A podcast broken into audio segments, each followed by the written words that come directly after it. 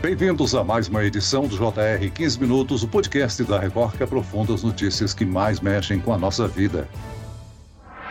Você já pensou em alterar algo em sua aparência? No Brasil, todos os anos são realizados cerca de um milhão e meio de procedimentos estéticos, de acordo com a Sociedade Brasileira de Cirurgia Plástica. Entre as técnicas mais buscadas está a harmonização facial. Mas o que fazer no caso de arrependimento? Nos últimos anos, as buscas na internet por termos como desfazer e reverter harmonização facial cresceram mais de 90% no país, segundo um buscador de internet. Por que o interesse pelo assunto? Assunto vem aumentando no Brasil. No caso de insatisfação com os resultados, é possível reverter algum procedimento estético? E quando optar por cirurgia ou tratamentos estéticos? O JR 15 Minutos de hoje esclarece essas e outras dúvidas com o cirurgião plástico do Hospital Moriá, Dr. Ari Marques. Bem-vindo ao nosso podcast, doutor. Eu que agradeço, é um prazer poder contribuir com vocês. É um prazer aí estar falando com você também. E quem me acompanha nessa entrevista é a repórter do Jornal da Record, Ingrid Gribel. Ô Ingrid, os procedimentos estéticos estão em alta dentro e fora do país? Oi, Celso. Obrigada pelo convite. Olá, doutor Ari. Exatamente, Celso. As cirurgias estéticas estão crescendo dentro e fora do cenário nacional. O Brasil, por exemplo, ocupa o segundo lugar do ranking de países que mais realizam intervenções estéticas, ficando atrás somente dos Estados Unidos. No entanto, não são todas as pessoas que ficam satisfeitas com os resultados. Doutor, em primeiro lugar, antes da gente discutir a possibilidade de reverter, corrigir um procedimento estético, eu gostaria de entender os tipos mais comuns de intervenções. Quais são aqueles procedimentos mais populares? Entre os procedimentos de harmonização facial mais populares, né, nós temos principalmente os procedimentos que são chamados de inclusão, né, a administração de toxina botulínica, mais conhecido como Botox, que é um procedimento que busca principalmente tratar aquelas rugas que nós chamamos de dinâmicas, aquelas que nós mexemos a musculatura facial quando nos expressamos. Então, esse é um procedimento que visa um enfraquecimento dessa musculatura temporário e torna a feição facial um pouco menos, digamos, marcada, né? Trazendo sinais mais joviais, pelo menos expressões um pouco mais leves. Então, esse eu diria que entre os procedimentos de harmonização facial, provavelmente deve estar entre os mais realizados aí, certamente. É um procedimento reversível, né? E que, de certa forma, tem o seu período de durabilidade aí próximo de 3 a 4 meses em média. Além desse, nós temos os preenchedores. Os preenchedores faciais são aqueles que buscam volumizar, ou seja, dar um volume, dar um, um preenchimento a mais nas áreas da face. Porque o envelhecimento facial nada mais é do que uma perda de volume associada a uma perda de sustentação dos tecidos. Então, esses preenchedores faciais, eles buscam exatamente isso: reproduzir um pouco, né, reconstituir um pouco desse volume que foi perdido e, ao mesmo tempo, proporcionar uma nova estruturação, um novo reposicionamento dessa musculatura e desses tecidos para que o aspecto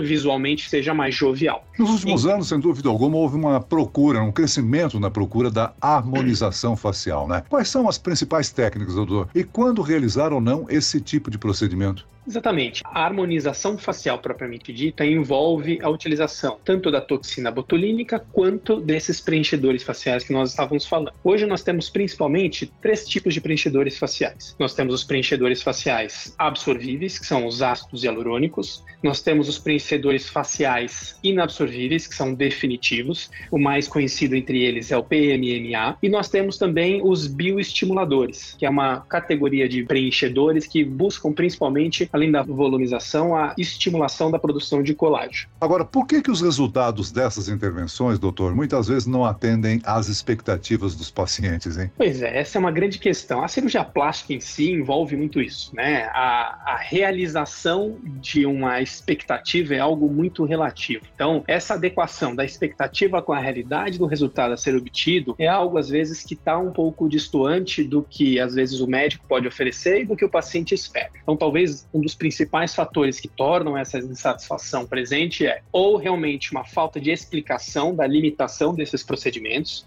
né? Ou algumas vezes um excesso de busca dessa perfeição, de retornar à jovialidade, e aí acaba pecando-se pelo excesso e aí traz realmente aquelas aparências de desarmonia facial, né? Algo que você, ao invés de melhorar, você acaba trazendo aspectos desagradáveis, com excesso de volume, e algo que acaba sendo muito estigmatizante. Ou seja, para evitar frustrações, então, a conversa entre o médico e o paciente sobre o procedimento deve ser franca e honesta, né? Uma esse... parte importante do processo é esse equilíbrio com as expectativas, né? Essencial, Celso. Realmente essa, eu acho que o bate-papo inicial da consulta deve realmente focar principalmente na expectativa do paciente, no que ele realmente deseja com aquele procedimento e na sinceridade do médico em dizer até que ponto ele consegue chegar, né? Até onde conseguimos chegar com esse procedimento e até onde, a partir de quando você precisa, talvez, de um procedimento mais invasivo, talvez uma cirurgia, porque todo procedimento tem a sua limitação. Doutor Ari, a possibilidade de reverter procedimentos estéticos indesejados é uma ótima notícia para os pacientes, mas essa reversão pode variar conforme o tipo de procedimento realizado? Exatamente, essa é uma ótima pergunta. Na harmonização facial, como eu expliquei, nós temos os três tipos de produtos. Nós temos a toxina botulínica, que é um procedimento que ele não é reversível, mas ele tem um tempo de duração limitado, de no máximo quatro, aí no máximo estourando seis meses. Quando nós lidamos com os preenchedores, aí sim, nós temos dois tipos, os absorvíveis e os não absorvíveis. Os ácidos hialurônicos são os absorvíveis, sim, eles são completamente reversíveis. Nós podemos, através de um antídoto que chama-se hialuronidase, se houver um desagrado em relação ao aspecto estético do preenchimento, ou se houver alguma reação desagradável, uma reação alérgica, um edema, algo que incomode o paciente, pode ser totalmente reversível com a utilização dessa enzima. Agora, os preenchimentos inabsorvíveis, como o PMMA, estes são irreversíveis. E, inclusive, no médio e longo prazo, são inclusive produtos que podem gerar graves reações de infecção, formação de grânulos na pele. Então, é um tipo de preenchedor muito pouco aconselhável de se utilizar, mesmo porque o envelhecimento é dinâmico e você nunca vai precisar de preenchimento sempre no mesmo local. Por isso que o ácido hialurônico realmente é o preenchedor de escolha para a realização das harmonizações faciais. Agora, doutor Ali, em casos de cirurgias plásticas, também existem os procedimentos reversíveis e os irreversíveis? Certamente. A grande maioria, eu diria, dos procedimentos estéticos, né, de cirurgia plástica, eles são até passíveis de reversão, mas não total, porque praticamente todos esses envolvem uma retirada de tecido. Vamos colocar aqui um exemplo de uma mamoplastia, por exemplo, uma plástica de mama onde você tem uma sobra de pele e uma mama muito grande. Você gostaria de reduzir e levantar a mama. Então, se houver um desagrado em relação ao volume, ah, não, minha mama ficou muito pequena, eu gostaria de aumentar, existe uma possibilidade disso ser feito através da inclusão, por exemplo, de uma prótese de mama. Entretanto, Entretanto, aquela quantidade de pele, de tecido que foi retirada, não há como voltar. Então, existe, claro, uma limitação do grau de reversibilidade desse procedimento. Isso funciona para os procedimentos corporais, para os procedimentos faciais. Então, existe uma possibilidade de reversão, mas normalmente parcial. Além disso, alguns procedimentos podem deixar marcas ou cicatrizes, não é mesmo, doutor? A reversão, ainda que de uma técnica minimamente invasiva, também apresenta seus próprios riscos? Essa, eu diria que é a grande moeda de troca na cirurgia plástica, né? Por isso que o cirurgião plástico é tão especialista no cuidado com a cicatriz, no cuidado técnico daquele fechamento, porque realmente o que fica de toda a cirurgia para o resto da vida são as cicatrizes. O que, claro, varia muito de paciente para paciente na qualidade dessa cicatriz, mas geralmente é algo que, por mais discreto que fique, estará sempre ali presente, né? Então é algo realmente a ser muito bem conversado com o paciente para que essa moeda de troca realmente vale a pena para ele. E a gente sabe que os riscos vão além de um mau resultado. Quanto mais agressivo for o procedimento, maior a chance de haver complicações, doutor? Exatamente. Isso, claro, em qualquer situação na medicina, né? Toda cirurgia maior, que envolve mais áreas, que envolve tempo de cirurgia maior, vai potencialmente envolver também riscos de complicação maior, né? Então, isso tem que ser sempre muito bem ponderado. Primeiro, com uma boa avaliação pré-operatória, tendo-se certeza de que o paciente está no momento adequado, com condições clínicas adequadas para fazer o procedimento, bem como na adequação da quantidade de procedimentos a ser realizado por vez, né? Então aí entra um pouco do bom senso e da qualidade técnica do cirurgião no médico que está responsável por isso. É, muitas dessas mudanças vêm da pressão por um padrão de beleza e essa pressão estimula aí a busca busca desenfreada por procedimentos. Mas como lidar com essa pressão estética? Ao cirurgião plástico também tem que ter um pouco de psicologia para tratar com a pessoa que procura um procedimento? Sem dúvida, Celso. Isso é um dos grandes desafios hoje em dia na nossa consultório. Realmente, essa explosão das mídias sociais trouxe uma necessidade e essa questão da pós-pandemia, de tudo ser muito online, tudo muito home office, acabou trazendo uma preocupação muito grande, principalmente com a questão do aspecto facial. Então, essa questão da aparência física ganhou uma notoriedade muito grande nesses últimos anos. E isso se refletiu muito no nosso dia a dia de consultório. Né? Então, essa questão de entender um pouco essa demanda do paciente, ser um pouco psicólogo também e explicar as limitações, explicar que temos que ter bom senso até um certo limite para que não ultrapassemos a crítica e tenhamos um aspecto desarmônico, desagradável, né? como um excesso de volume no preenchimento de lábio, por exemplo, um excesso de volume no preenchimento malar, um excesso de volume no tamanho das mamas, né? Então isso convém, claro, sempre uma bela de uma conversa com o paciente, explicando os riscos e os benefícios para que possamos chegar no meio termo mais adequado. A gente tem notado que alguns famosos insatisfeitos têm optado por retirar ou amenizar os procedimentos. Doutor Ari, essa tendência é que a estética dê espaço para a beleza mais natural? Esses exemplos devem influenciar? Ah, eu acho que sem dúvida. Eu vejo que a, a cirurgia plástica é uma questão, passa por fenômenos cíclicos, né? Então,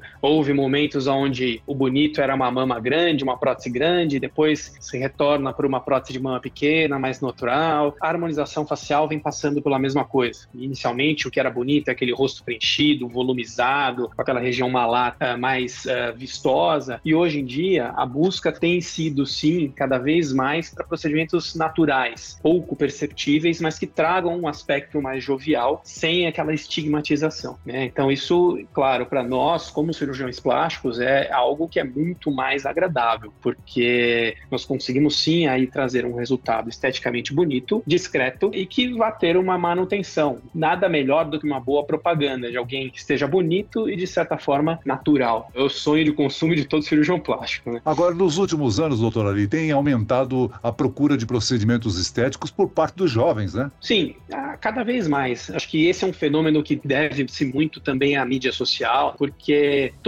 tornou-se também viável a realização desses procedimentos, claro, com muito menos agressividade e, digamos assim, com procedimentos um pouco mais limitados, para um público mais jovem, que tem o seu espaço, tem as suas indicações, na maioria das vezes procedimentos mais preventivos, como a toxina botulínica, ou em alguns casos até alguns preenchimentos para região de mento, região de lábio, às vezes de coisas sutis, porque o público jovem realmente precisa de pouco em relação a, a sinais de envelhecimento. Mas às vezes algumas assimetrias faciais já presentes previamente podem também ser corrigidas com esses preenchedores de uma forma bem natural, de certa forma reversível. Então, isso sim mostrou-se muito viável para esse público e algo que vem crescendo bastante no nosso dia a dia. Agora, doutor Ali, quando o procedimento ou a cirurgia representa uma qualidade de vida, o que analisar antes de se submeter a qualquer procedimento estético? O procedimento estético, ele vai trazer sim uma melhoria de qualidade de vida. Em que sentido? O bem-estar biopsicossocial, né? naquela questão mental, o paciente se sentir bem, o paciente estar disposta no seu dia a dia, estar feliz consigo mesmo. Então, isso traz uma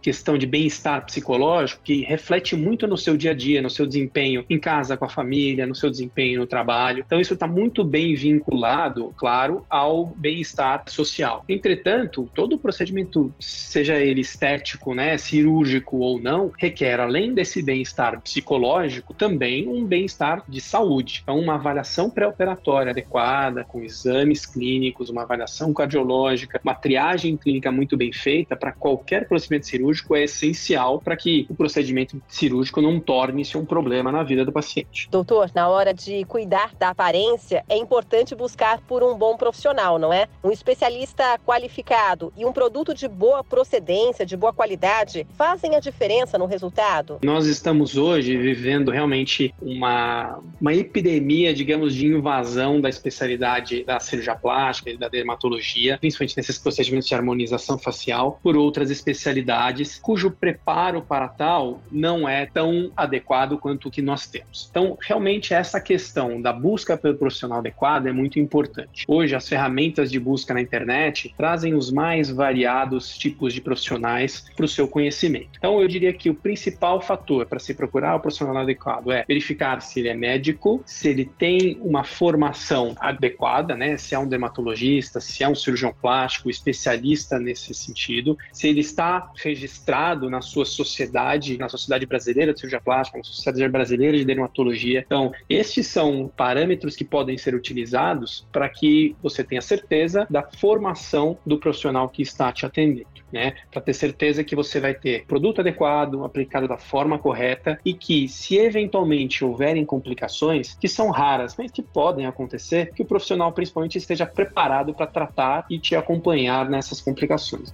Muito bem, nós chegamos ao fim desta edição do 15 Minutos. Eu quero agradecer a participação e as informações do cirurgião plástico do Hospital Moriá, Dr. Ari Marques. Muito obrigado, doutor. Eu que agradeço, Celso. Foi um grande prazer. Conte comigo quando precisar. E agradeço também a participação da repórter do Jornal da Record Record, Ingrid Gribel. Obrigado, Ingrid. Muito obrigada pelo convite e até a próxima. Esse podcast contou com a produção de David Bezerra e dos estagiários Fernando Russo e Isabela Santos. Sonoplastia de Marcos Vinícius, coordenação de conteúdo Edvaldo Nunes e Deni Almeida. Direção editorial Tiago Contreira. Vice-presidente de jornalismo Antônio Guerreiro. Você pode acompanhar o JR 15 minutos no portal r7.com, nas redes sociais do Jornal da Record e nas principais plataformas de streaming. Eu, Celso Freitas, te aguardo no próximo episódio. Até amanhã.